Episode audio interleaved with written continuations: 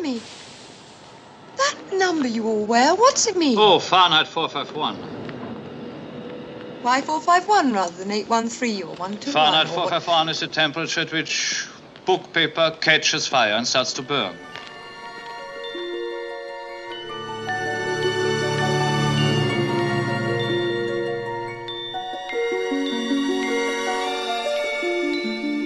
Fala pessoal, este é o episódio 180 do podcast Filmes Clássicos e nele vamos debater um dos grandes filmes do francês François Truffaut, que é o longa inglês chamado Fahrenheit 451, adaptado do romance de um americano chamado Ray Bradbury.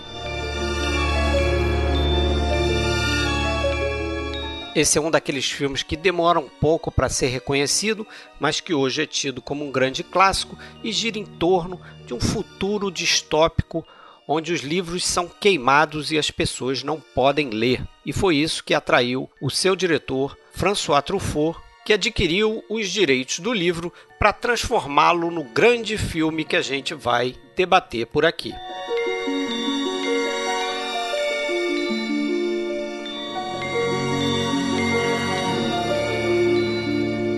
Pessoal, se você quiser mais informações sobre o cast, acesse filmesclassicos.com.br.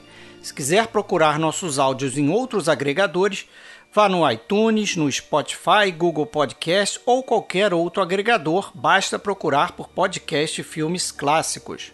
Temos um canal no YouTube onde fazemos lives de dois em dois meses e postamos os áudios destes episódios e também outros vídeos com uma série de curiosidades sobre cinema clássico. E se você quiser entrar no nosso grupo no Facebook, ele é privado, mas você sempre pode mandar uma mensagem para Fred Sanjuro ou Alexandre Cataldo solicitando sua entrada. Ah, e no Spotify e no iTunes, não deixe de classificar o nosso podcast, isso é muito importante para a gente figurar em listas e atrair mais público interessado em conhecer um pouco mais sobre cinema, beleza?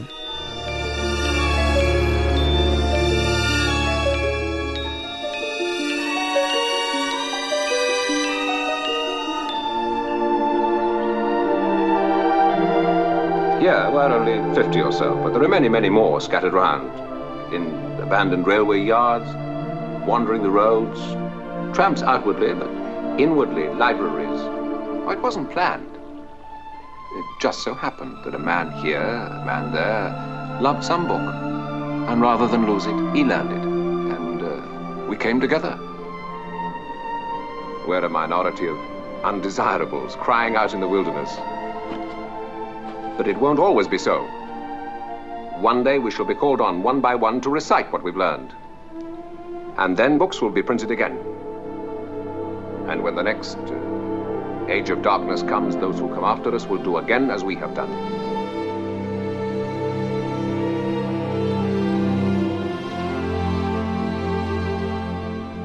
Bom, galera, falar de mais um filme aqui no podcast. Desta vez, Fahrenheit 451, filme inglês dirigido por um francês. Para fazer este episódio, estou eu aqui falando do Rio de Janeiro, sou Fred Almeida. Comigo fala Alexandre Cataldo, também no Rio de Janeiro. Fala aí, Alexandre. Fala Fred, como vai? E aí, tá aqui perto ou tá em Copacabana? Tô em Copacabana, Ah. mas estamos sempre prontos para falar de filmes. Isso se- aí. Seja onde estiver. qualquer lugar, qualquer hora. E também está aqui o William de Andrade, esse sim representando Blumenau dessa vez. Saudações, meus caros. Fala aí, Prazer William. estar aqui sempre, né? Isso. Boa noite pra vocês. Sempre um prazer tê-lo aqui no bate-papo. Valeu, bicho. Então vamos falar desse filme adaptado de um livro do Ray Bradbury. Baita ali. É. François Truffaut ganhando seu terceiro episódio de filme no PFC, né? Terceiro, é. Confere. Os Incompreendidos, Uma Noite Americana. E fizemos um Dicas Triplas também com ele, né? Com o William, inclusive. Exato. homem- É verdade. Que Que amava. Amava as mulheres. É, eu tô confundindo com o homem que odiava as mulheres que eu vi re- recentemente, The Boston Strangler. É, com Tony, com Tony Curtis, né? Muito bom filme Também também. assisti. Sim. E no A Noite Americana eu também tô, né? Também. Também é comigo Você esse. é o cara especialista em François Truffaut. Oh, quem dera, né? Mais um desses filmes que a gente colocou aqui para os nossos colaboradores, nossos grandes colaboradores escolherem e você Verdade. escolheu, né? Verdade. Uma lista tripla, não é isso? E você escolhia. Acho que foi assim que a gente fez. Né? Foi. Eu não lembro. Eu adoro esse filme, cara. Ah, Na verdade, assim, ó, eu adoro esse tipo de, de denúncia que o livro e o filme fazem, assim. Esse tipo de assunto sobre, sobre alienação, isso é uma coisa que me, me atrai um pouco. E foi um filme que eu assisti na, na época, peguei emprestado de um amigo, fiquei de cara, assim, vi primeiro o filme e depois eu fui atrás de ler o livro. E achei animal, ambos. Ambos, né? É, é, é é um caso aí que a gente pode até, em vez de começar a falar em como ele virou filme, a gente pode voltar até e, e- e pensar em como o Ray Bradbury escreveu esse livro, né? Ele conta isso numa entrevista, é, que ele começou com um pequeno conto chamado The Pedestrian, que surgiu depois que ele teve uma interação não muito legal com um policial na rua. Ele estava caminhando na rua com um amigo de noite e o policial achou os dois suspeitos e foi lá, né? Dar uma prensa nos caras. E ele, Ray Bradbury, foi meio jocoso com o policial. Então o policial perguntou: O que vocês estão fazendo? Ele falou: Eu estou colocando um pé na frente do outro. Né? Eu estou andando. E o policial não gostou dessa história, né? Deu uma prensa neles e tal, mas ele voltou intrigado com aquilo ali, né? É, com raiva e tal, e despejou a raiva dele num conto que ele, que ele escreveu que começava assim. E aí ele, ele desenvolveu mais esse conto, parece que a segunda passagem que ele escreveu, depois de escrever essa ceninha na rua com o policial, foi uma passagem on- onde esse pedestre encontrava uma mulher e a mulher na rua virava perguntava para ele ah o que que você faz? Eu te conheço e tal o que que você faz? Que é uma cena que, que tem no livro né uma passagem que tem no livro que tem tá no filme também né? Sim. Sim. e aí ela pergunta o que que você faz? E ele fala eu sou bombeiro eu queimo livros né aliás ela fala para ele né eu te conheço você é aquele bombeiro queima livros e tal porque ele partiu dessa ideia de que num futuro distópico os bombeiros para continuar fazendo alguma coisa né Uhum. é, receberam ali a, a tarefa de queimar livros, já que as casas não pegavam mais fogo, eram anti-incêndio e tal. É, você tocou na palavra-chave aí distópico, né? Porque, claro, a gente. Informação básica, óbvia do filme, mas nem, nem sempre todo, quem está ouvindo a gente teve contato com o termo, né? É, Então é importante a gente colocar isso. São, são essas histórias, né? Tanto literatura como suas adaptações, né? Em que, em que a gente tem uma, uma sociedade, uma organização assim controlada por uma, uma força poderosa, é. né? Que submete as né? pessoas, né? totalitária. totalitária. Um regime totalitário, é um futuro sombrinho né? Futuro que deu errado, né? É. É o contrário da utopia, né? Isso. De certa forma, é, utopia é. ruim. É, a gente tem uns exemplos aí bem famosos, né? O próprio Blade Runner, o 1984. É, tem uma o, série de, de livros. O ensaio sobre a cegueira, assim. o Laranja Mecânica, Fuga de Nova York. Daria para THX-38. É Acho que tem muito mais distópico do que utópico, né? Porque... Certamente. Até o Bacurau, news, se você for pensar news, bem, né? É um, é um que, que consta, se você for pesquisar é, história, filmes com distópicos, o Bacurau estaria dentro, Filhos é. da Esperança, tem o Brasil e vários também. Né? Né? É. Brasil, filme, exatamente, exatamente. E aquela coisa angustiante, né? Porque a gente vê quase uma. Acaba sempre, no- muitas vezes, sendo um tom quase satírico, né? Mas é um. algo que faz pensar, né? Faz pensar da- da- das possibilidades mesmo de, de enquadramento aí da, da sociedade num futuro, né? Algo que a gente teme, na realidade, e que.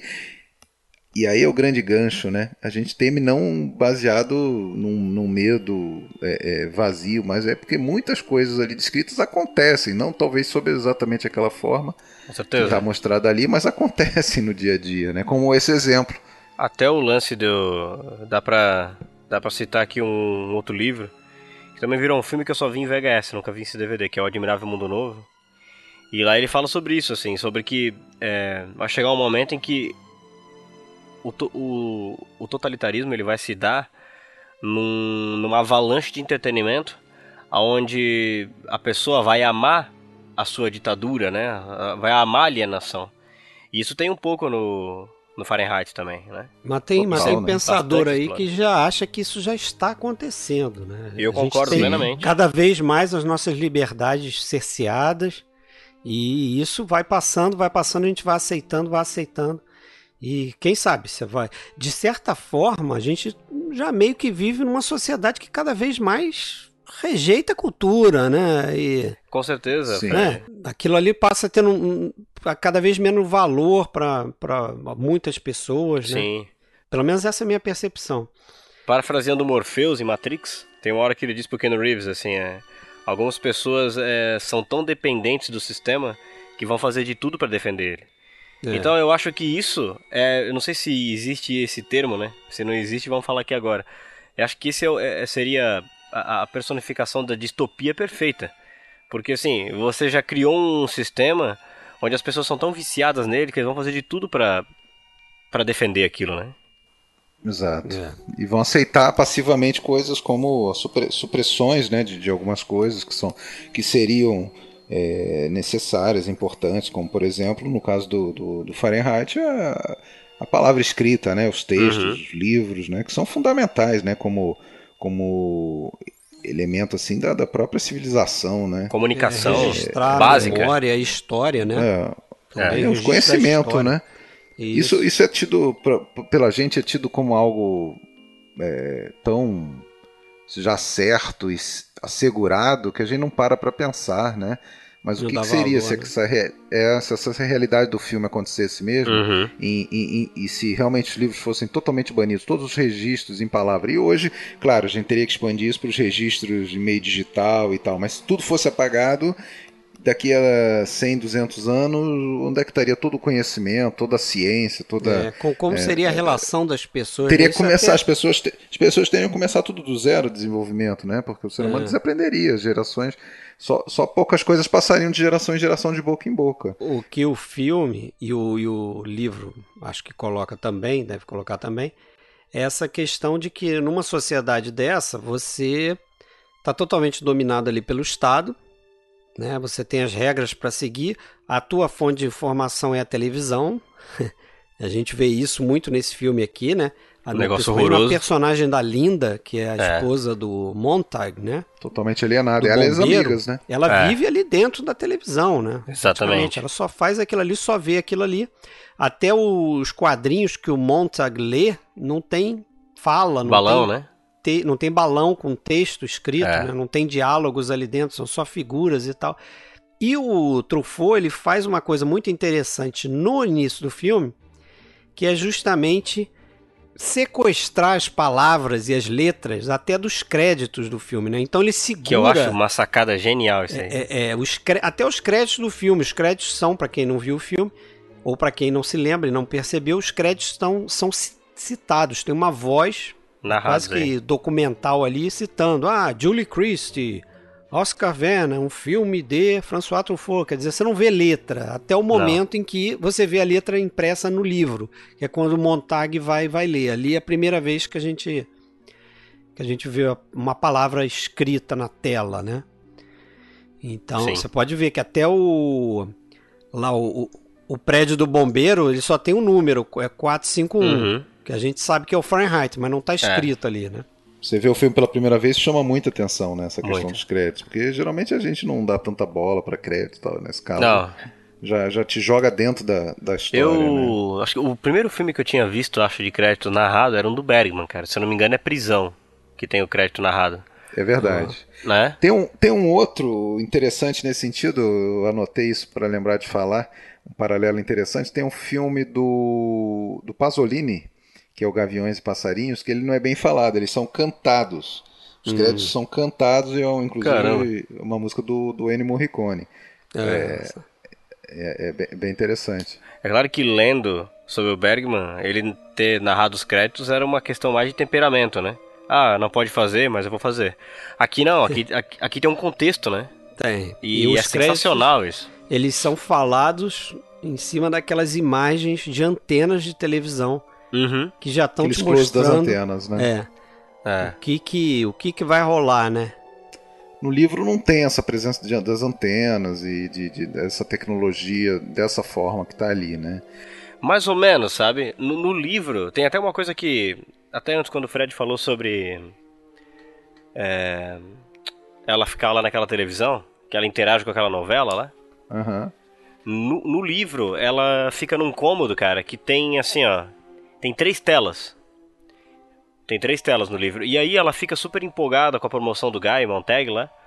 Porque com esse dinheiro ele vai poder comprar uma outra tela para ela, para ela poder interagir com uma quarta tela, porque todas as amigas dela têm uma tela. Então a ambição dela é que ele compre uma outra tela, sabe? E você é, quer algo tem. mais atual do que isso, né? Meu Deus, essa, Alexandre. Essa, Totalmente. Essa, isso aí torna esse filme tão atual, né? Aquelas Bizarro, TV, cara. Aquela, o, o all set lá do, do as TVs de parede do, do filme, que, para aquela época era algo futurista. Ou... Ah, é incrível, né? Como eles acertaram ali a TV. Previu, aquela previu. plana tá ali, né? Acertaram é. totalmente. Tela plana. Mas, e além da própria tela plana, a questão da fixação na, na, na tela e nessa coisa, que é o que a é, gente vive tem quando. A... interatividade, né? Que a gente está muito próximo disso também, né? Sim. Quando a pessoa fica duas horas presa no, nos TikToks rolando de um pro outro sem conseguir sair dali, o que, que é isso? Né? Total, e, cara. E, e outra, esse, eh, essa história da, da falta de leitura, né? ela é extremamente moderna, essa, esse problema, né? E cada e, vez mais. É.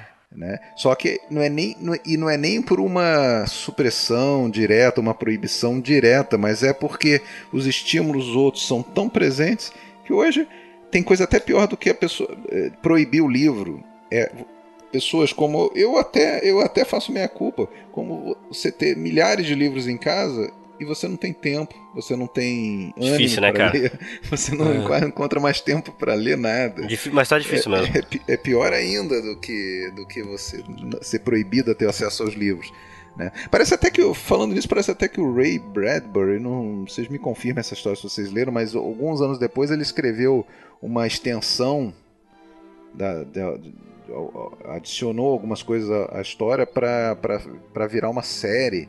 E uma das coisas que ele escreveu é que tinha um superior, que o Montag vai na casa superior e a casa do cara é cheia de livros. Aí ele fala, mas como você tem livros? Você não pode ter livros, você é o chefe da. Ele fala, não, mas eu não leio nenhum deles. o problema não é ter os livros, o problema, o problema é, é, ler, né? É lê-los. É, absorver o conhecimento. eu não sei, eu não sei se ele, se ele escreveu essa série, né? Eu sei que ele escreveu o primeiro é, tratamento do livro em nove dias. Exato. E depois ele adicionou mais coisa, né? Ele chegou a publicar isso na, na Playboy, o Hugh Hefner comprou e eles pro, publicaram acho que uma série. Caramba, nem né? sabia Como disso. Se fosse um seriado. É aquela história clássica que ele conta, né? De que ele tava, ele tava literalmente sem espaço em casa para trabalhar, porque incomodava a família, é, o, o quarto lá que ele usava e e fazia o barulho da máquina, ou, ou, ou, ou, então as pessoas queriam fazer outras coisas. Enfim, aí ele ia para a biblioteca, né?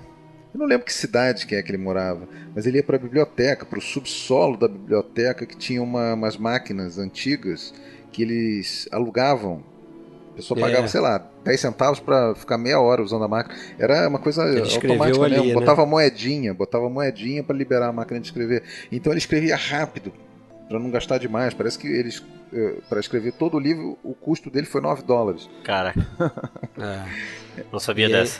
É, e é interessante como essa história vira filme, né? Porque passa muito por uma moça que era amiga do Truffaut, chamada Helen Scott, que é até uma moça que traduziu o, o, o livro, né? Hitchcock Truffaut, o famoso livro Hitchcock Truffaut. Uhum. Que aliás e... saiu no mesmo ano do filme, né? Saiu no mesmo ano do filme, exatamente. E essa Helen Scott, ela estava ajudando o Truffaut a conhecer produtores né, nos Estados Unidos. e Então ela levou ele para conhecer um cara chamado Lewis M. Allen. E esse cara já tinha lido Fahrenheit 451, tinha lá na, na, coleção dele, lá no, no, escritório dele. Quando o Truffaut foi lá, viu aquele livro, se interessou e falou com ele: pô, por acaso eu, eu mesmo estou querendo fazer é, é, um filme que, se eu entendi direito, seria um filme que seria constituído de três curtas do com livretos do Bradbury. Isso aí já foi um pouco depois, né? Porque quem apresentou o livro para ele foi um amigo dele. É. E o cara falou, e o cara falou três frases para ele. Falou que era num futuro onde as pessoas não poderiam é, é um país onde é proibido ler, onde os livros são queimados e onde aqueles que leem são condenados até a prisão ou até, ou até a morte. Ele ficou fascinado com isso aí. É, o, o- parece que o Truffaut, parece não, mas com certeza, ele era um adorador de livros, né? Ele lia, Sim. muito e tal, biblioteca pra ele era uma coisa Mas ele sagrada. odiava ficção científica, Fred. É, ele, ele não gostava. Odiava. Que o único filme que ele curtia de ficção científica era aquele monstro do Ártico do, do Howard. Hawks. Só que ele Howard via a história como uma fábula, não uma ficção É. científica, né? Ele chegou, inclusive, a usar a revista lá, Carreira do Cinema, pra fazer artigos anti-ficção científica, olha só. Veja É, bem. Cara, mas, é, mas assim, olha, não sei se vocês vão concordar, mas eu vejo essas distopias, todas elas, é, elas usam às vezes as convenções de um gênero ficção, ou se parecem com, Sim, mas elas não sim. são sobre isso, né? Não. Elas não são sobre isso. Você rechaçar isso é a mesma coisa de, de quem, por exemplo, tem resistência com faroeste, colocando tudo Sim. na mesma sacolinha, quando na verdade você tem vários temas sendo desenvolvidos Com certeza. naquele ambiente. Aqui é a mesma coisa. Você não está falando sobre isso. Você está falando sobre o, o respeito à cultura, à civilização, sobre a liberdade individual. É, E, eu, É, e- e eu, eu acho que vou até mais longe. E acho que existe também nesse, nesse livro, desculpa, nessa adaptação e até no livro, essa questão de você encontrar a si próprio, né? Porque, cara, a, a cultura é uma coisa que a gente vê sendo extremamente banalizada, mas é uma coisa que molda caráter, cara. É uma coisa que molda personalidade, assim. E eu vejo como uma jornada. De, para mim, o filme é uma, uma, uma, uma- um desenvolvimento desse personagem do Montag, Uhum, né? Entre totalmente. uma, mulher, entre uma mulher e outra, né? Porque ele é também um cara. É, vamos É, ele é dizer, conformado, né? Ele é conformista, conformista. ali, Uhum. conformado Conformista. com aquele trabalho dele e tal, que tá alinhado, mas ele começa a, a questionar isso, né? Principalmente quando ele vê dentro de casa dele a mulher completamente alienada, com televisões e, e- e- e drogas, né? Não, Então, ela é ela é uma pessoa é, anêmica de personalidade, né, cara? Ah, ela, Ela é, é- Uma, uma boneca, né? É. Vamos combinar, ela é uma, é mulher boneca fútil ali, é, é feita pra adornar a casa e servir o homem, né? É. Esse é o, a mulher ali nesse futuro distópico, né? meio que sem querer, não era algo pensado inicialmente, né? Acabou sendo a mesma atriz, né? A Julie Christie a fazer os dois papéis, o que eu acho que até dá mais um- uma camada assim de, de significado, né? Uhum. Essa coisa da dupla personalidade, uma, É. Muito legal uma mesma pessoa. Essa questão tal, do né? doppelganger, né? Quer dizer, você tem uma personalidade que é antagônica à outra ali, tá? essa questão do duplo. E parece que o, como você falou, isso aí foi por acaso, assim, eles procuraram, né? A ideia do Truffaut era ter duas mulheres muito parecidas. Então pensaram em Jean, Jean Seberg. Seberg e Jane Fonda, né? E aí, uma vez que a Julie Christie aceitou, faz... ele, ele perguntou para Julie Christie ah, qual que você quer fazer, a Clarice ou a Linda? Aí parece que ela escolheu a Clarice. Uhum. E aí eles foram procurar uma Linda, uma, uma atriz parecida com ela e tal, para fazer o papel da Linda. E acabou que não acharam e, e- e foram com essa ideia. Acho que foi a ideia até desse produtor, desse O Lewis produtor, mas aí, é. Ele falou pro Truffaut e o Truffaut disse que ele também queria isso, É. também tinha pensado nisso, né? Quem Fechou, não né? gostou foi o Bradbury, porque o Bradbury dizia o seguinte: pô, ok, ela tá bem no papel, só que pra ele, o Bradbury, a, o personagem da Clarice é uma adolescente de 16 anos que ele escreveu no livro. Uhum. E a ideia é que essa adolescente, meio que sem querer, pela vitalidade dela, pela forma como ela foi criada com os livros e tal, ela passa essa paixão dos livros pro Montag. Ele, ele, ele diz o seguinte: quando é, é, a Julie Christie para fazer a Clarice, é, acaba que uma mulher mais adulta ela teria essa experiência e ela poderia fazer isso de forma intencional, entendeu? Então eu vou te tirar dessa, vou te passar esse conhecimento aqui. E- ele no livro pensou como uma coisa mais inocente. Uhum. É. É, tem sempre aquelas pequenas alterações Isso. né, entre livro e filme, que é normal, aceitável.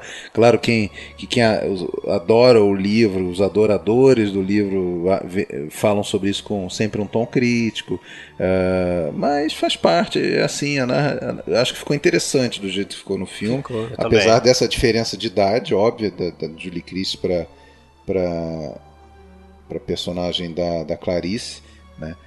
É, imagino até que as duas não, não teriam a mesma idade, né? no, no, no, no livro, a, a, Linda. Não, que, foi o que eu falei. Livro, a, a, Clarice ter, tem, é, tem 16 nome, né? anos no livro, se eu não me engano. Não, não, a Clarice sim, a Clarice sim, mas é, a Linda é mais velha. Na verdade não era Linda, no livro ela tem outro nome que eu não me lembro agora. É, Mildred. não lembro. Mildred. Mildred. Mildred. É, é, seria mais velha, então, mas ok, deu pra mudar um pouquinho ali o cabelo e tal, fica fica convincente nesse sentido, a gente não se questiona muito. Agora é interessante que é, bom, a gente vai falar certamente da, de toda a relação desse filme com o Hitchcock, o mundo do Hitchcock, principalmente pela trilha sonora. Agora é interessante que a, essa relação dele com a Clarice, do, do, do Montar com a Clarice, tudo que ela traz de, de modificação para ele, é, equivale um pouco às cenas românticas, né? Que a gente não vê um romance propriamente acontecendo entre os dois, uhum. né? Mas, mas a, nos momentos em que o Montag está com a Clarice e toda a relação com ela, é como se fosse um é, Rola tem interesse, uma né? conexão né? muito maior com a Clarice do que com a esposa. E isso é muito bem marcado pela trilha sonora, né? Porque a gente pode, nesses momentos em que ele pega os livros, em que ele lê, até escondido dentro de casa, e ele tem contato com o livro, entra aquela música romântica. Se fosse num, num outro tipo de filme, seria a trilha sonora da cena do beijo, da cena. E na verdade não está beijando ninguém, ele está só pegando um livro. Aí, você, aí entra uma trilha romântica, o romance do, do Montag, vamos dizer, aquele aquele namoro, aquele primeiro namoro com o livro, né, com a palavra. É bem, é bem interessante como que ele. Essas são as cenas românticas do filme. É, mas o, eu não sei se era outro,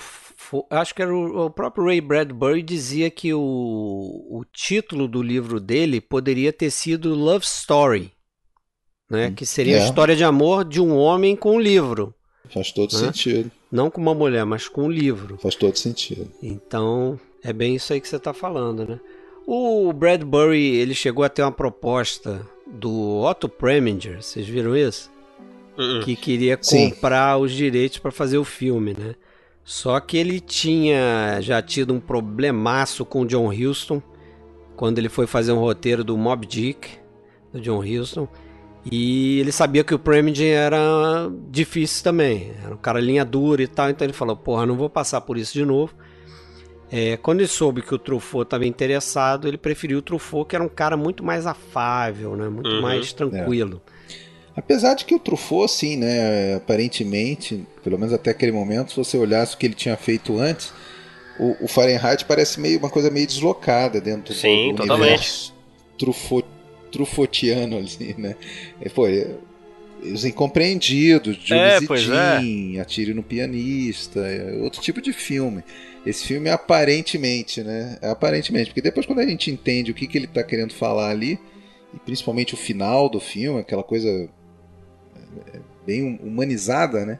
Aí a gente consegue entender melhor. Sim, eu ia dizer que embora ele seja diferente em termos de do tipo de dramaturgia, o tipo de trama que se que está sendo retratado ali, é, tem uma coisa em comum com toda a filmografia do Truffaut, que é paixão, é um filme cheio de paixão, né? Exato. Tanto que assim, ó, no livro tem um personagem que é, que é grande até, o Faber, né? Que é um filósofo, um cara que defende os livros e tal. E esse personagem foi suprimido do filme, foi tirado do, do, do filme porque ele disse assim que os livros por si só, a cultura por si só, ela já se defende. Ela já é total. Então, assim, é, ele tirou personagens que defendessem os livros. Ele só deixou personagens que combatiam os livros, que falassem mal dos livros, porque ele acreditava que a importância cultural é uma coisa que ela é óbvia, ela, ela não escapa aos olhos, sabe? É, mas Eu na verdade esses personagens sacada. vão aparecer só no final, né? É, no final, é. Que é o, mas no... Book People lá, o pessoal. Isso. Do... Faber, o Faber seria aquele líder deles, né? Isso. Que é o é feito pelo ator que, que narra os créditos que estão no, é. A voz, né? A voz, eu me esqueci o nome do ator, mas é o cara que narra. Na verdade, tinha uma outra gravação que foi feita pelaquela atriz que faz a, a tia lá do, do, do programa de TV, apresentadora. Uhum. E aí o Truffaut na última hora decidiu que deveria ser voz, uma voz masculina ali para dar mais Alex aquela. Alex Scott, o nome do cara. Alex Scott, é, ele é. decidiu daí que o Alex Scott gravasse para dar aquele tom mesmo de filme de ficção científica. Ele quis meio que dar essa enganada assim com o início do filme, né? Uhum. É bem interessante aquele início ali, né? Muito bom. Mas o filme é muito rico, cara, é muito rico de, de pequenas temáticas, assim, mas, é claro, as principais que a gente já, já tá falando aí, mas é, é interessante essa aquela cena, por exemplo, em que o Montag já já está é, se bandeando para o lado do, dos textos dos livros e ele lê para as amigas da, da, da mulher um, uma passagem, eu acho que é do, um, do, do Dickens, né? Do qual livro mesmo? Sei que é do Dickens, esqueci o título agora. Ele lê uma passagem. Ah, o, é, é o. Pô, me ajudem aí. É o. Copperfield, David Copperfield. David Copperfield, isso aí. É, e aí né? é, ele lê uma passagem e as amigas, algumas reagem assim com a cara de nojo, né? E, e uma outra é, fica angustiada e começa a chorar e tal, né? É, se e conecta ela chega a falar, com os sentimentos dela. É, ela chega a falar assim, é, algo assim, eu, eu, eu não estou preparado, eu não aguento esses sentimentos. Sim. Isso aí provoca em mim, né? É, e, e, isso, pô, isso, cara, essa, essa frase pensada especificamente, ela, ela é tão atual, né? Totalmente, ela é tão, cara. Ela é tão atual porque as pessoas fogem de qualquer debate ou de qualquer noção. Hoje em dia, é, uma crítica bem construída você não pode fazer, né? Porque, enfim, as pessoas não estão preparadas para lidar com frustração, com, é, com, esse tipo de coisa. Com né? grandes emoções ali, com né? grandes emoções. Eu acho que o Alexandre falou uma parada muito interessante, cara. Porque, assim, é... a gente não tem, mesmo na nossa cultura, essa coisa de, de conhecer a si próprio, né? Uhum. E aí, por exemplo, no o filme, a adaptação, quer dizer que a falta de leitura impede justamente esse processo. Essas pessoas têm essas reações justamente por não se conhecerem, né? Não, é, você constrói uma, uma, vida baseada em imagem, em né, projeção do que você deseja, né? Que Isso. é o que elas fazem ali com aquela, não, aquela tela lá. Inclusive a televisão fala, né? Pra, tem, tem uma cena que, quando, quando, justamente essa sequência aí das, das amigas e tal, quando ele chega, antes dele começar a ler, as amigas estão vendo um programa de TV que é a mulher, a mulher na tela lá, né? A apresentadora do programa está dizendo: ah, não basta ser só bonita. Sim. Você tem que fazer isso, isso e isso. Quer dizer, ensinando a ser aquele tipo de esposa.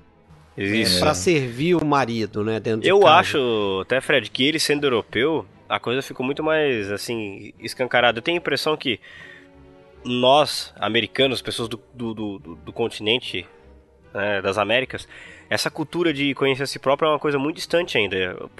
Quando a gente assiste um filme americano, pode ver, quando o marido chega em casa, e aí, como é que foi o trabalho? Ah, tudo bem. Se tu vê um filme europeu, ele diz, ah, hoje eu tô um pouco frustrado, porque eu não consegui fechar não sei o que, não sei o que. As pessoas na Europa parece que tem mais essa cultura de dizer como se sentem de uma forma mais sincera, né? Uhum. E Sim. isso dali eu acho muito interessante ter isso no filme, porque, pô, ele é um europeu. Isso talvez para ele era uma coisa muito mais óbvia do que até pra gente, né, cara? Exato. É, é, é, é, o que a gente tem nos dias de hoje, né? essa construção de, de uma vida baseada em imagens, que a pessoa não quer ouvir as verdades, não quer olhar para si mesma, não quer saber seus pontos fracos para evoluir. Né? Ela quer sempre, ela precisa sempre ser retroalimentada com elogios, com palminhas, com likes, com curtidas. É, Isso até tem outra cena ali que fica muito clara também, que é aquela cena justamente da, livra... da, da biblioteca, né? Quando eles descobrem uma biblioteca, os bombeiros, e aí Aquela os... cena é do caralho. É do cacete. Aí o chefe dele, né, que é interpretado por um ator chamado Cyril Cusack, ele começa a falar, ó, tá vendo esses livros aqui? Só besteira, isso não serve para nada. Você tem aqui autobiografia, você imagina os caras, né, é, enchendo a sua própria bola, fala alguma coisa assim, né? Quer dizer, um negócio uhum. narcisista, né? É, Esse livro é narcisista. Esse livro aqui, então, é um livro de ficção, é sobre pessoas que nem existem. Que absurdo, né? Você escrevesse uma história com pessoas que não existem. Então, é, essa coisa é combatida ali, né? eu li ideia. algumas críticas, eu li algumas críticas em. Eu, às vezes entro ali no IMDB e vou filtrando as avaliações baixas só para ler as, esse filme é crítica, uma crítica recorrente que eu vejo de, quem avalia mal o filme é que ele é um filme muito frio. Né? Pô, Os personagens são assim? muito frios e rasos, mas porra. A ideia é sobre é, isso. Não entendeu exatamente sobre Caraca. isso. É exatamente isso aí, cara, isso. tem é até uma coisa que o, o Truffaut dizia e que parece que esse foi um problema para ele, Truffaut, né? Porque ele era um francês, ele não dominava o, o idioma inglês. É, por sorte dele, os principais colaboradores dele ali, todos falavam francês, então a Julie Christie falava francês, o Oscar Werner falava francês, o Nicholas Rogue, que é o diretor de fotografia dele, falava francês, o produtor falava francês, ainda tinha a Helen Scott lá que servia como intérprete. Mas ele foi acusado depois pela crítica de não conseguir é, é, desenvolver bons diálogos no filme, né? Só que ele dizia hum. que a ideia dele era justamente fazer um, um, diálogo mais Coisa frio rasos, e, mais sim. raso, porque essa é uma sociedade que não tem contato com a palavra que escrita. desaprendeu, eles desaprenderam Desaprendeu. a, a, se relacionar, a e, se falar. É, exatamente, porque como seriam pessoas que não leem, né? Como é que eles se relacionam? Como é que, né? Ou eles seja, traduzem suas ideias, então. Voltando ao que o Fred falou no começo, nós já estamos vivendo Fahrenheit 451. É. é. Porque, pô, se o cara vê um filme desse, não se liga nisso, meu? É. O Montag, é. mesmo, o Montag, mesmo com a pequena evolução que ele tem, ele continua extremamente frio. Né? Sim, verdade, sim. Todas aquelas pessoas, mesmo, mesmo aquelas pessoas que são, entre aspas, livres e estão lá na colônia, os homens livro, que aliás tem até um, troca, um, tinha um trocadilho, né? Muito bom em francês que se perdeu no inglês, né? Que era o homem livre, é, que podia ser os hum. homens livros, livros, mas também livres. Podia uhum. fazer esse trocadilho que se perde no inglês. E aí, no, aliás, até no roteiro eles tentaram dar uma. Uma, uma consertada. Consertada nisso, quando, é. quando ele fala assim, ela fala assim, ah, the book people. Aí ele fala, the good people. É, as, as, pessoas assim, boas. As, as, pessoas boas? Não, as pessoas livres. Mas enfim, uh, mesmo naquele, naquela colônia, você vê pessoas que são frias, parecem desprovidas uhum. de sentimento, que está ali só para decorar o livro, manter aquela coisa do é, livro. Mas uma missão, ali, pelo né? menos, eles têm uma missão, é isso que eu ia falar. Ali eles têm é. uma missão, né? Eles têm que decorar aqueles livros, né? Eles têm que se transformar naqueles livros. No filme não fica muito claro quando que ele começa a ter interesse pelos livros, assim, né? Simplesmente é. ele começa já a ler e tal, começa a questionar. É, ele é... não demonstra que ele é tocado pela Clarice, não. mas ele é, mas ele é tocado. Mas ele é. Mas ele é porque acho que ele fica Ela faz uma... perguntas para é, ele. ele fica com uma pergunta que ela faz para ele, que é aquela, ah, você queima os livros, mas você lê? Já parou é. para ler os livros ali? No, no livro, ele é questionado por ela, ele fica com a pulga atrás da orelha, mas o estopim mesmo, que, o que deixa ele cabreiro, assim, não, agora eu preciso ver o que, que tem aí.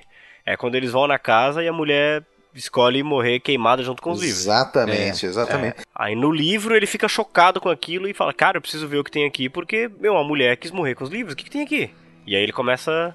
Tem uns ganchinhos muito pequenos, assim. Um deles é quando ela pergunta, né? Logo naquela conversa, quando eles descem do, do monorail, né? E andam até as casas, e aí ela pergunta, uma das coisas que ela pergunta é é verdade que antigamente os bombeiros apagavam incêndios? Ele, não, que absurdo, como assim? Dá risada. É, eu, e eu acho que ele fala isso com convicção, porque Sim. realmente é, é, essas coi as coisas se perdem, né? É, se nesse, nesse, nesse futuro distópico, as informações se perdem. É, e ela Pode provavelmente que... sabe porque ela leu. É, daqui a, daqui a, daqui a, sei lá, 200 anos, se, se isso tudo se confirmar, alguém me fala assim: ah, sabia que antigamente existia um conjunto de folhas de papel, 200, 500, com uma capa mais dura, que se chamava livro? Alguém me fala: ah, que besteira, isso não As existiu. As pessoas gravavam podcast. Ah, é, que isso, nunca vi. Ora, se perder. E outra coisa, outro detalhe interessantíssimo disso que a gente falou, dessa coisa do, do isolamento, da frieza, as pessoas passam, não, não é que pararam só de ler, né? Elas param de, perderam também a capacidade de se comunicar, né? Provavelmente se relacionar. Aí na, na, naquela primeira cena dela, da Clarice, no, no Monorail, você vê que primeiro aparecem umas outras pessoas assim que elas meio que se tocam, assim, sabe? Fazem carinho em si mesmas, uma que fica é, acariciando a própria boca. Né? A outra, é, é como é. assim, a pessoa não tem mais é, abraço, ela não abraça ninguém, ela não namora ninguém. É, porque você imagina uma, uma sociedade dessa, qual é o estímulo que você tem, né? para abraçar outra pessoa. Deve ser um negócio visto como uma aberração, né? Você demonstrar que... carinho em público, né? Uhum. Algo que, que existe assim, em algumas sociedades aí, né? Acho que a japonesa é muito assim. O japonês não. Pelo menos eu ouvi isso de pessoas que estiveram lá, eles não beijam na frente do, dos outros assim, né? Mais difícil. É claro que com essa geração já deve estar um negócio mais frouxo, né? Mas. Eu achei interessante no, no prólogo do li no, no prefácio do livro aparece uma, um dizer do Freud. Aliás, um dizer do Freud não. O, foi escrito, está tá no prefácio do livro, mas ele cita o Freud, dizendo que em 1933, quando os nazistas queimaram em praça pública livros de escritores intelectuais como Marx, Kafka, Thomas Mann, Albert Einstein, Freud, o criador da psicanálise, ou seja, o Freud fez o seguinte comentário ao seu amigo, a um seu amigo, que abre aspas, que progressos estamos fazendo, na Idade Média teriam queimado a mim. Hoje em dia eles se contentam em queimar meus livros. Uhum. né? É bem verdade, é bem verdade que bem isso verdade. foi em 33, é bem verdade que em pouco tempo eles estariam queimando pessoas também, né? É.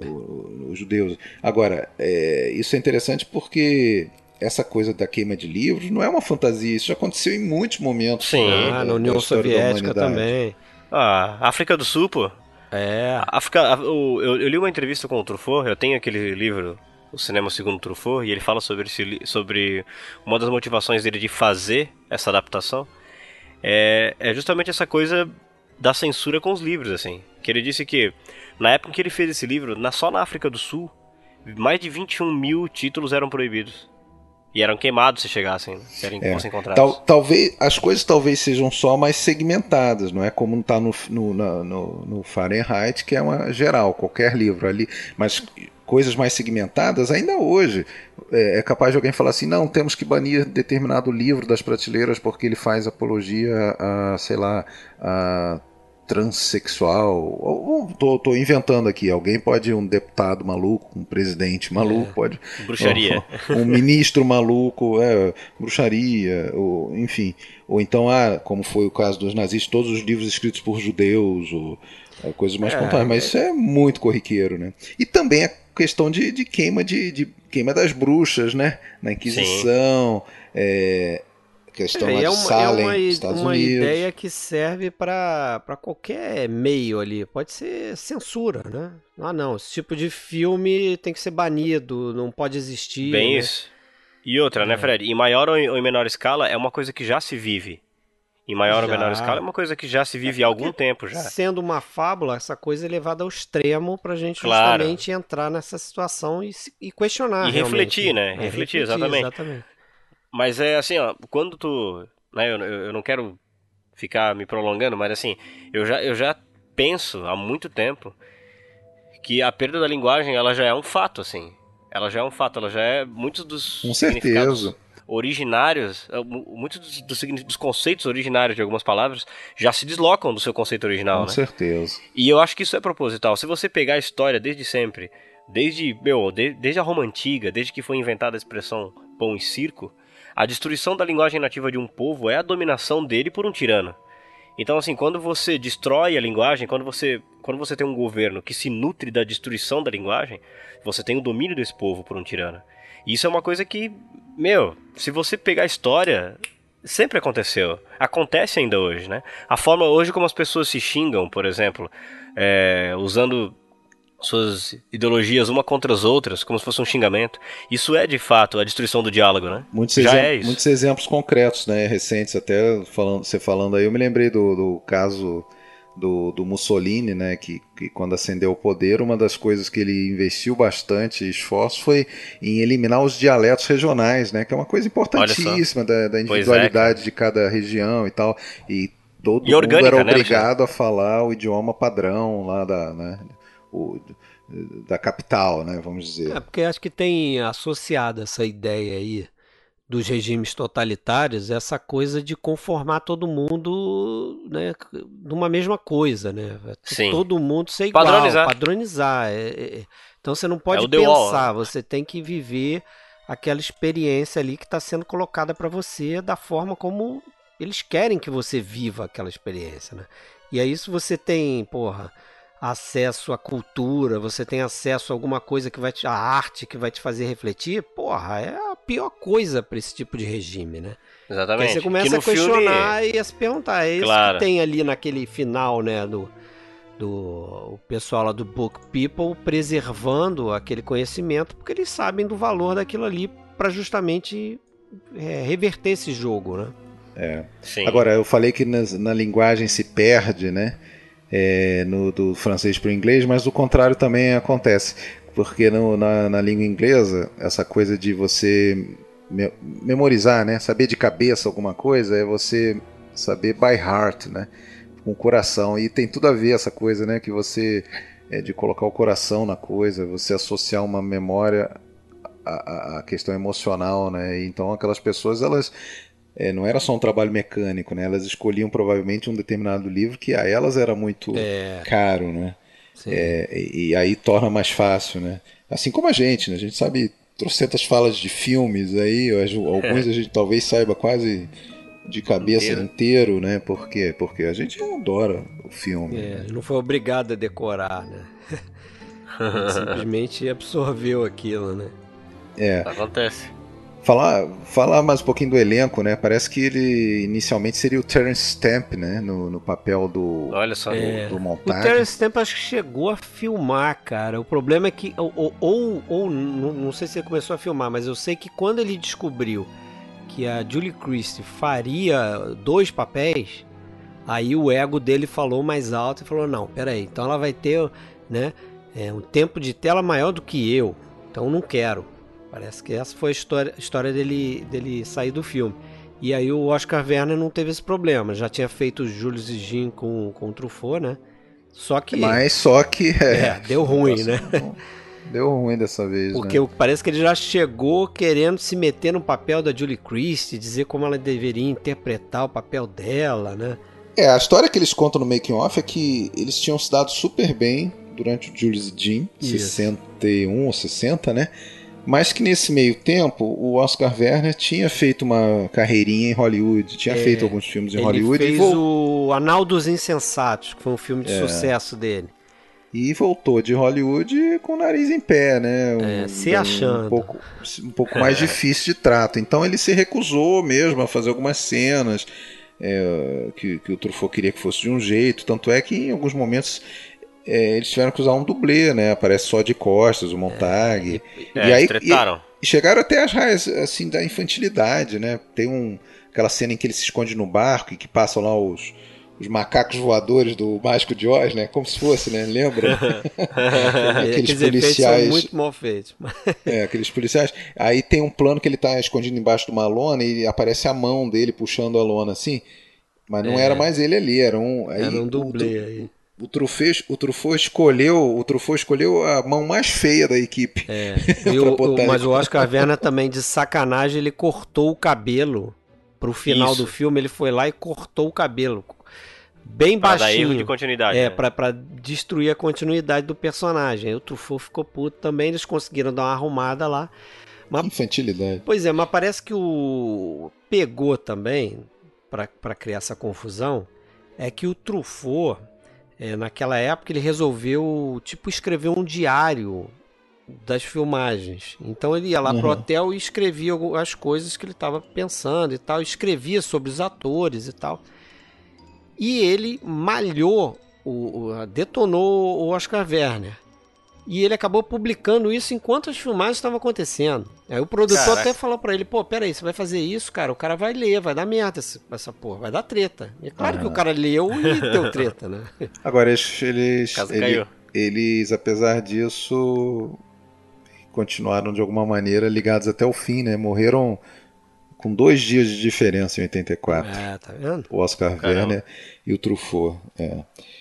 Outro cara do, do, do, elenco aí marcante, você já citou o nome dele, né? O Cyril Cusack, né? É. Que tem, porra, uma sempre uma, uma caracterização meio que de vilão, né? Em todos os filmes, um vilão meio não é aquele vilão que ó, é um vilão óbvio, né? Um cara assim que parece até um tiozão é, do bem, né? Mas é dúbio, né?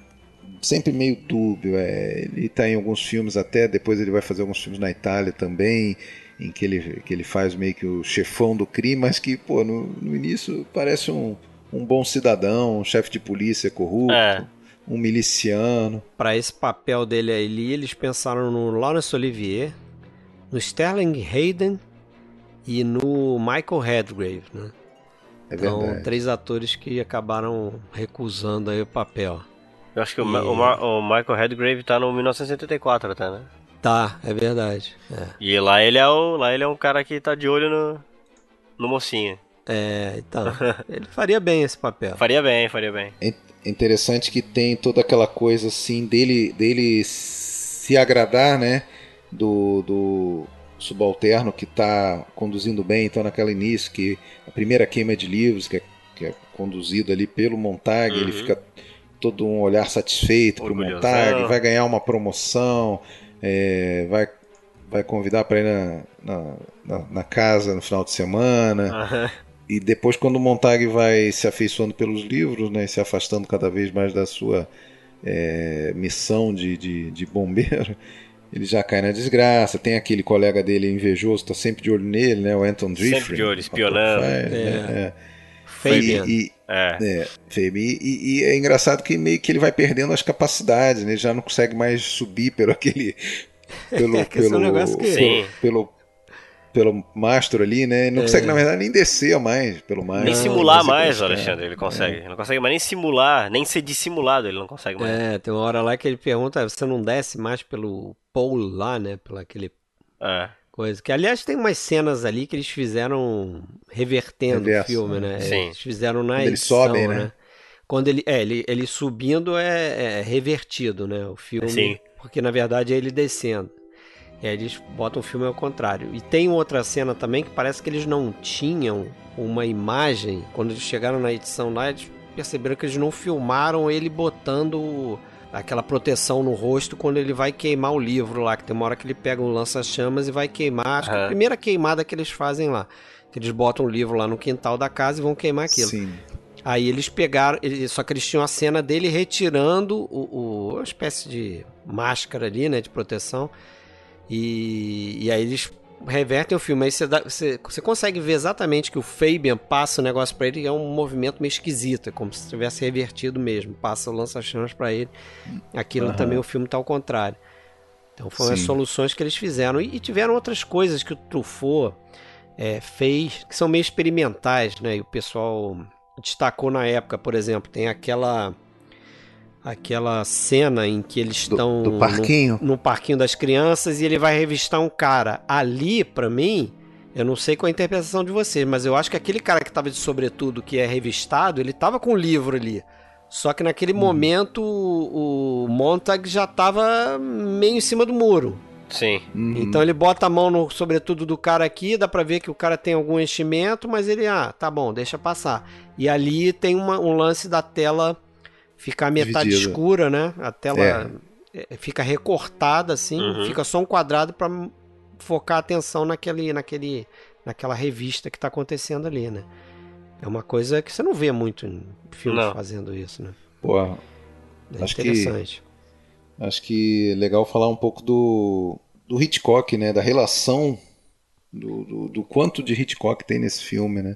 Porque É. essa adoração do Truffaut ali, ela não, não era de graça, né? Ele realmente foi muito influenciado. Esse filme tem muito de Hitchcock, não apenas na trilha do Herman, que a gente pode falar depois, mas também em vários momentos, né? Em- claro, tem aquelas coisas óbvias né, da, da cena dos pássaros, né? Em que a, a, a Tip Hedren acha um, um pássaro atrás de um quadro e ali tem uma, É a um personagem da, da, da esposa tem um quadro, ela tira o quadro, tem um livro, ela afasta É, assim como se fosse um- uma Mas barata. o mesmo fosse um- movimento lá da. é, tem também aqueles planos de três, três ou quatro cortes de, de aproximação. na- logo no início do filme, quando o rapaz É. tá, tá com a maçã, né? Recebe o telefonema e é, é cortado pam pam pam. O famoso pam pam pam que também tá nos pássaros, né? Quando a. Eu É, acho quando que é mostra quando os a- olhos, né, também. os Tem nos olhos, né? olhos do, do- comidos do cara, né? Quando, quando a. Isso. Qual é o nome dela? Da atriz? Jessica. Tandy. Ah, sim, a Jessica. Tá. Não é a Jessica É Tandy que encontra um é a cara Jess- Jessica Tandy, sim, É, sim, que faz a que sogra foi, da Hedren. né, Tá. que teve os olhos comidos pelos pássaros. Aí tem esse, justamente esse corte, corte, corte, né? Esse jump cut, né? É. E tem também o tem o, o plano, aquele famoso plano do corpo que cai, né? Que é Corredor. aquele zoom in com dolly out, né? No corredor Uhum. da escola. Corredor, ali. né? É, aquela mudança de perspectiva. onde apareceu onde tinha aparecido antes o, o Mark Lester. Não sei se vocês vão lembrar desse Mark Lester. um ator mirim aí, criança. Nesse filme tá novinho, mas depois ele tem outros filmes aí. Eu lembro do, do Fabian lá vestido de mulher. Isso eu lembro. É, que faz, faz a professora, né? É, faz a, sei lá, a diretora da escola com a peruca. Tá parecendo um esquisita. membro do Queen. É, ele parece um membro do Queen ali no, no I Ah, é? Free. Free, exatamente. Uma coisa que me lembra um pouco o Hitchcock também é a forma como a... o Hitchcock tinha essa coisa de cozinhar a violência, né? E de repente soltava aquilo, era uma coisa avassaladora. Esse filme eu acho que ele. Apesar de que existe um regime totalitário, tu não sente que existe uma ameaça violenta, né? É, Em compensação, eu acho que ele foge desse confronto e entrega pro personagem a fuga, né, cara? E a fuga ela não é uma fuga pra fugir da essência do personagem, mas sim pra encontrar ela, quando, que é quando ele vai é, se encontrar com os homens livres e tal. É. Isso é uma coisa que eu acho que remete um pouco pra mim também. É, até porque em certa medida, assim, é, as pessoas não, não seriam mortas ou Uhum. executadas por ter um livro. Sim, Ela só ia ser, o livro ia ser confiscado, e a É. pessoa talvez fosse presa, não sei, mas ia ser confiscado. Ou seja, ia privá-la da, da, daquela liberdade, né? Tem uma coisa que até esses dias eu estava ouvindo num, num contexto aí de debate político, e não vamos, evidentemente, atrelar isso a nenhum lado de polarização política atual do Brasil ou de qualquer país. Mas realmente, quando um governo, qualquer governo, porra, ele sacaneia, ele tira, ele priva as pessoas, às vezes, de direitos básicos, é, não diretamente, mas por omissão, muitas vezes. Basta você passar décadas para fazer um, um saneamento básico, para, enfim. é, e por que, que as pessoas não se revoltam? Bom, porque alguma coisinha ali está sendo dada. E, a- e muitas vezes é tudo que a pessoa vai conseguir. Né? Então, sei lá, compara, por exemplo, a um, um animal qualquer, um, um, um chiqueiro, um, um animal que dono da fazenda ele maltrata o animal, mas maltrata, mas deixa lá o pratinho de comida. sim. E deixa lá o pratinho de comida. Então o animal não vai fugir. O animal não vai fugir, porque ele, porra, ele pode sofrer o diabo. Mas pelo menos ele é mantido. Ele tem a comida que de repente ele não vai achar em outro lugar. Não é o Mas é. Maquiavel que falava isso, que quando você entrasse no poder, você devia chegar e arrebentar. Proibir tudo, arrebentar, não pode isso, não pode aquilo, não sei o quê. Tudo restrito. Aí você vai lá e Soltando aos poucos. solta uma coisinha. Você- aí os é, caras já, porra, que melhorou amado. pra caramba. Nossa, tá Isso é- ótimo. Estão liberando aqui o. A gente Isso é tem príncipe, luz né? elétrica, né? Você põe a gasolina a que é, né, 8 o príncipe. reais, É é, depois você baixa. Você põe a gasolina a 8 reais, depois você baixa pra 6,50. Nossa, É, pô. Perto bom da pra eleição, né, caralho. inclusive, né? Tô economizando. Quando tiver tô chegando a eleição, porra, a gasolina tá 6, beleza. Super baratinha. Dei bem né? pra você, nem cacete. lembra, você nem lembra mais que Nem lembra tempo quando era atrás 2, era dois, 3. três, É, né? é, por aí. Isso mesmo. Então, então esse é um elemento de dominação mesmo. É o que a gente a, violência livro. tá, a É. violência tá nisso aí, nessa falta de liberdade, né? Nessa Sim. falta de você ter acesso à cultura. É, e aí tem muito bem aquela, aquela personagem marcantíssima do filme, que é uma atriz chamada Bee Duffel, que é a, A a senhorinha né, Uhum. da casa, que, porra, ela se recusa. Eles dão muitas oportunidades para ela sair. É. Nós queremos queimar os livros. Nós queremos queimar só os livros, não é, não é a senhora. A senhora É. pode sair. E ela não, não quer sair, porque, enfim, É, pior do ela não que, quer ser privada disso. Né? do que perder os livros, né? Ela, ela prefere perder a vida ali, né? Inclusive diz que naquela cena ali a, a atriz aí ela ficou inclusive bem próxima do fogo ali, né? E o Oscar Werner que ficou de, de cagaço. E, e ali também tem um, um plano revertido, Dublê, né? né? É, tem dublê e Ah, tem é um plano verdade. revertido também, porque eles queriam que ele se reaproximasse do fogo, porque ele tava naquela meio que vai não vai, né? Só que o Oscar Werner disse que não ia pra frente não, porque ia ser queimado, não sei o que. Aí tinha um plano dele recuando, eles inverteram, colocaram ele como se ele estivesse se aproximando. Mas é um, um movimento que o ator não fez quando estava sendo filmado. Então tem essas Foi o primeiro também. filme a cores do Truffaut. Uhum. né? Isso. Chegou a chegou a querer fazer o filme preto e branco como tinha feito todos os seus anteriores, mas a Universal exigiu que fosse colorido. Eu acho que foi o único em língua inglesa dele também. É, acho que ele nunca mais resolveu. É, não era, realmente não era fácil para ele, porque ele é, um, é um, um, um, cara que nunca dominou, nunca aprendeu a falar inglês direito, então ele realmente tinha dificuldade para isso. Talvez até isso tenha limitado bastante ele, né, como diretor, não ter feito filmes aí fora da, da, da França e tal. E o, tem a fotografia do, que eu já falei aqui, do Nicholas Rugg, né? Mestre. Exatamente. E depois virou diretor e famoso, Baita né? Fez diretor, a longa né? caminhada que a gente já falou aqui um Verno de pouco. Sangue né? Veneza. Verno de Sangue Veneza, a gente já falou no Dicas Triplas. É. A gente fez uma, a gente fez uma live sobre diretores subestimados e falamos dele, tá lá. Também, isso. Também. Bem Sim, né? lembrado. E o Bernard, Bernard Herrmann, Herrmann, né? Mestre, né? que tinha sido demitido, né, do, pelo Hitchcock ali, quando ele estava fazendo ano, a né? trilha no, do Cortina Rasgada, né, naquele ano. Então parece que ele entrou meio quase que em depressão ali e o foi muito Tava bom para ele, divorciando né? também. Ele estava se divorciando. Então foi muito bom para ele ver que ele ainda era requisitado, resgatou né, por ele um desse grande momento. diretor. né? É, resgatou o cara. Ele até estranhou, né? Ele até perguntou pro Truffaut, tá, mas por que, né, me chamar? Tem outros compositores aí mais é, capacitados para filme de ficção científica e não sei o que. Ele falou, não, mas esses caras vão me dar música do século XX e você, eu tenho certeza que vai me dar música do século XXI. É. Cara, e eu acho a trilha do Fahrenheit do cacete. Animal, cara. Do cacete, ela acho lembra pra muito. mim alguns filmes do Hitchcock também, né? Lembra, claro. Uhum. Principalmente os temas. Que é a assinatura do cara, temas- É. É a assinatura do cara. E o. Eu vi, eu vi nessa entrevista no livro que o Truffaut. Ele não queria uma coisa que se fosse metida a ser modernosa e tal. Ele queria uma coisa que fosse atemporal. Que, que servisse pra. Tipo, que poderia ter, que poderia ter sido tocada na, na, na década passada, que servisse pra década futura e que coubesse ali, sabe? Uma coisa sóbria. Aquele choque que tem entre a primeira faixa e a segunda faixa. A primeira faixa é a faixa dos créditos. Uhum. Que é uma música. Eu não sei nem se não tem o Teremim ali, mas é uma música de. Típica de ficção científica que, que Tensona. tá no fundo daquela narração dos créditos, Uhum. né? É, eles, tiveram diver- suas divergências também, né? Tem um momento ali que o, que o Bernard Herrmann usa um xilofone Isso. e o Truffaut isso. não queria, porque achava aquilo. Ah, é- isso é pra comédia, Cômico. né? Uhum. E é, acho que é o momento que eles estão no, no carro de Exatamente na segunda trilha. Isso, Isso. que eu ia falar. é, Acabou essa e tem um, É do carro. Um, cho um, um- tem um choque ali, né? Porque entra uma música totalmente diferente, né? E uma música quase cômica, por causa do xilofone. Isso. E é uma sonzeira. É, Uma sonzeira. O xilofone é um instrumento subestimado, cara. também acho. Eu, eu conheço discos aí de jazz maravilhosos que são tocados com xilofone, assim.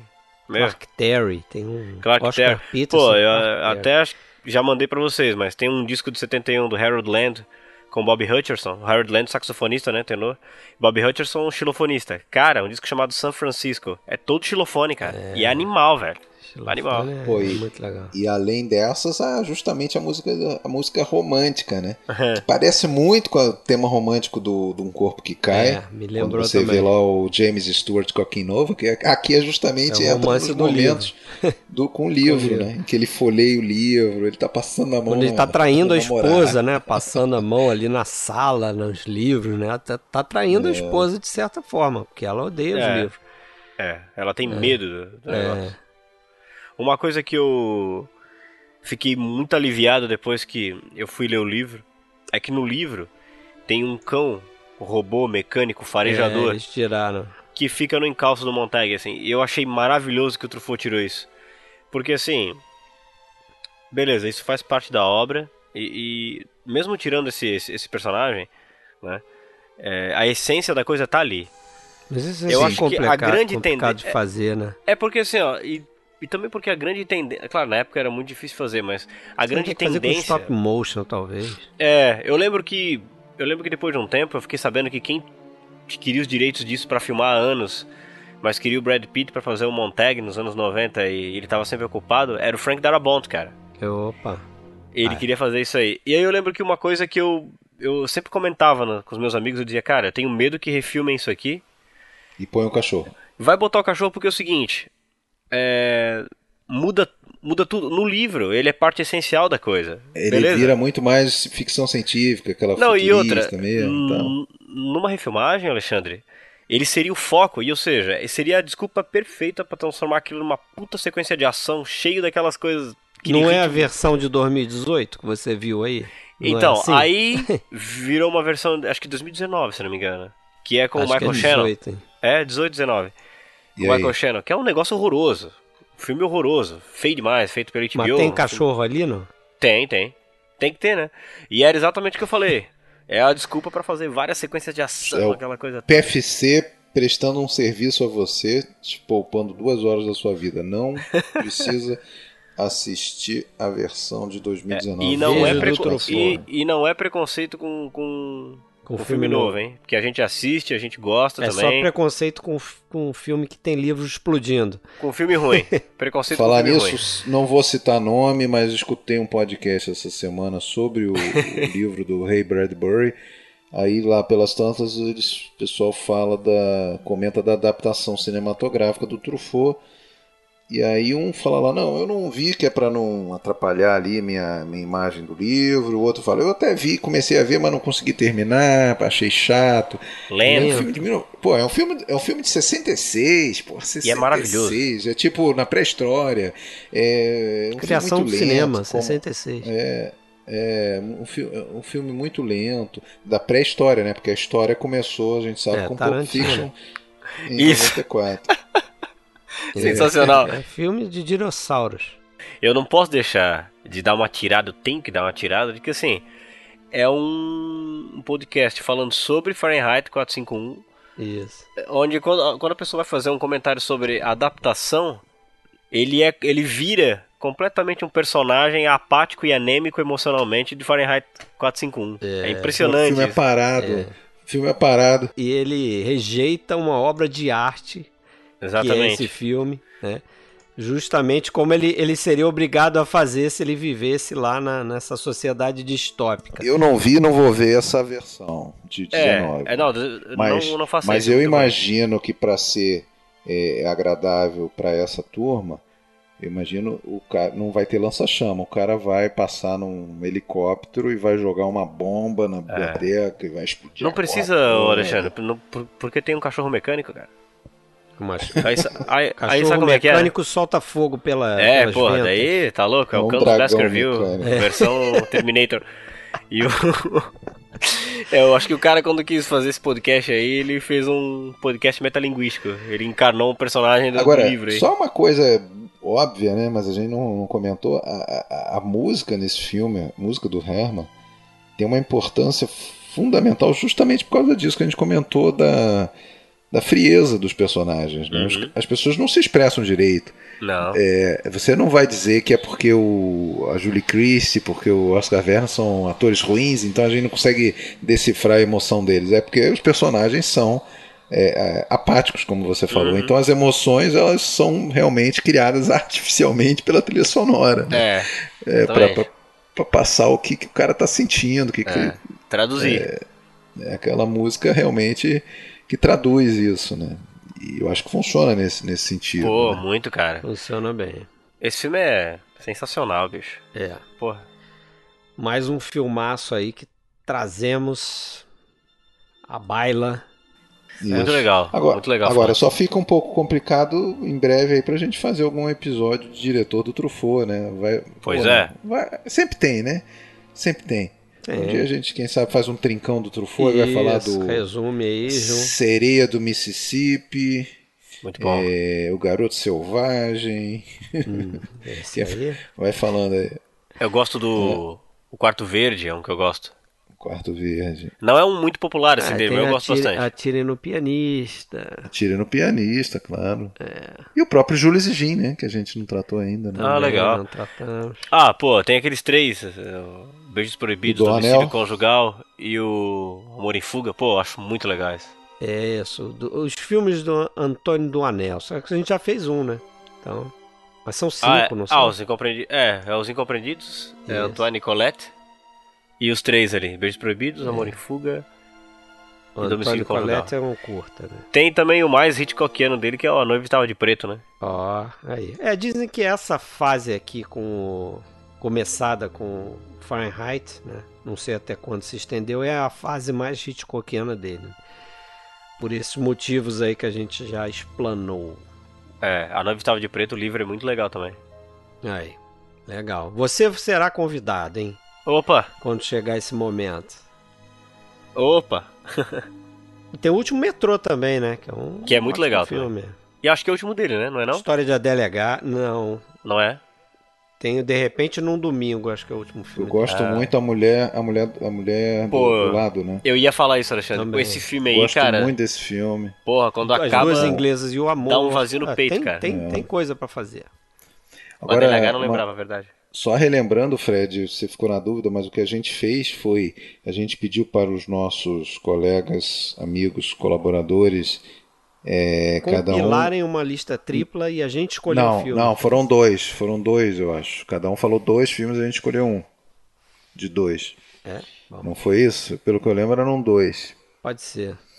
E a gente escolheu um para falar. É você com o Fahrenheit, Aham. o Sérgio fez com a gente Bebê de Rosemary, o Tony fez com a gente o, o Vai Vai, e Veja, Só o, filmaço, o né? Fábio vai fazer o Mensageiro do Diabo, o Marcelo Animal. vai fazer mais alguma coisa que eu já não lembro. O Marcelo já fez, eu acho que o Taxi Driver. Isso. Fez, né? É, Taxi Driver. E, e tem dado certo. É legal porque até às vezes a gente mesmo esgota as ideias assim. Claro. Não sempre tem, mas é, de, de, de, fi- de episódio de filme, né? Pô, esse ano É. aí eu fiz vários filmaços aí com vocês, pô. Sempre bom. E tem sempre muita coisa, né? Tem. Sempre, tem sempre muita coisa pra falar e enfim. É Pô, isso. é. Acontece. Apesar de que, apesar de que, claro, a gente sabe que tudo isso é pré-história, o cinema começou mesmo em 94. Isso aí. Tarantino inventou a porra toda. Vamos fazer então mais filme velho da próxima vez. Como é que é? Peraí, não, peraí, lembrei. Outro dia alguém comentou em algum lugar que melhor ano do Isso! cinema. nove- Década, melhor 99, década, Alexandre. 90, não, falou ano de 99 foi o melhor ano do cinema. Caceta! Ô, eu tava vendo isso hoje, cara. Eu tava vendo isso hoje, rindo. Tá que pariu. ai. Bom demais. Há controvérsias. A controvérsia. É. Forte. Mas, pô, é sempre um prazer aqui, cara, trocar uma ideia com vocês e, pô, falar de um filmaço desse, que é um dos meus favoritaços, assim, da vida. É Ó. um filme que eu gosto muito, cara. Tá bem feito então.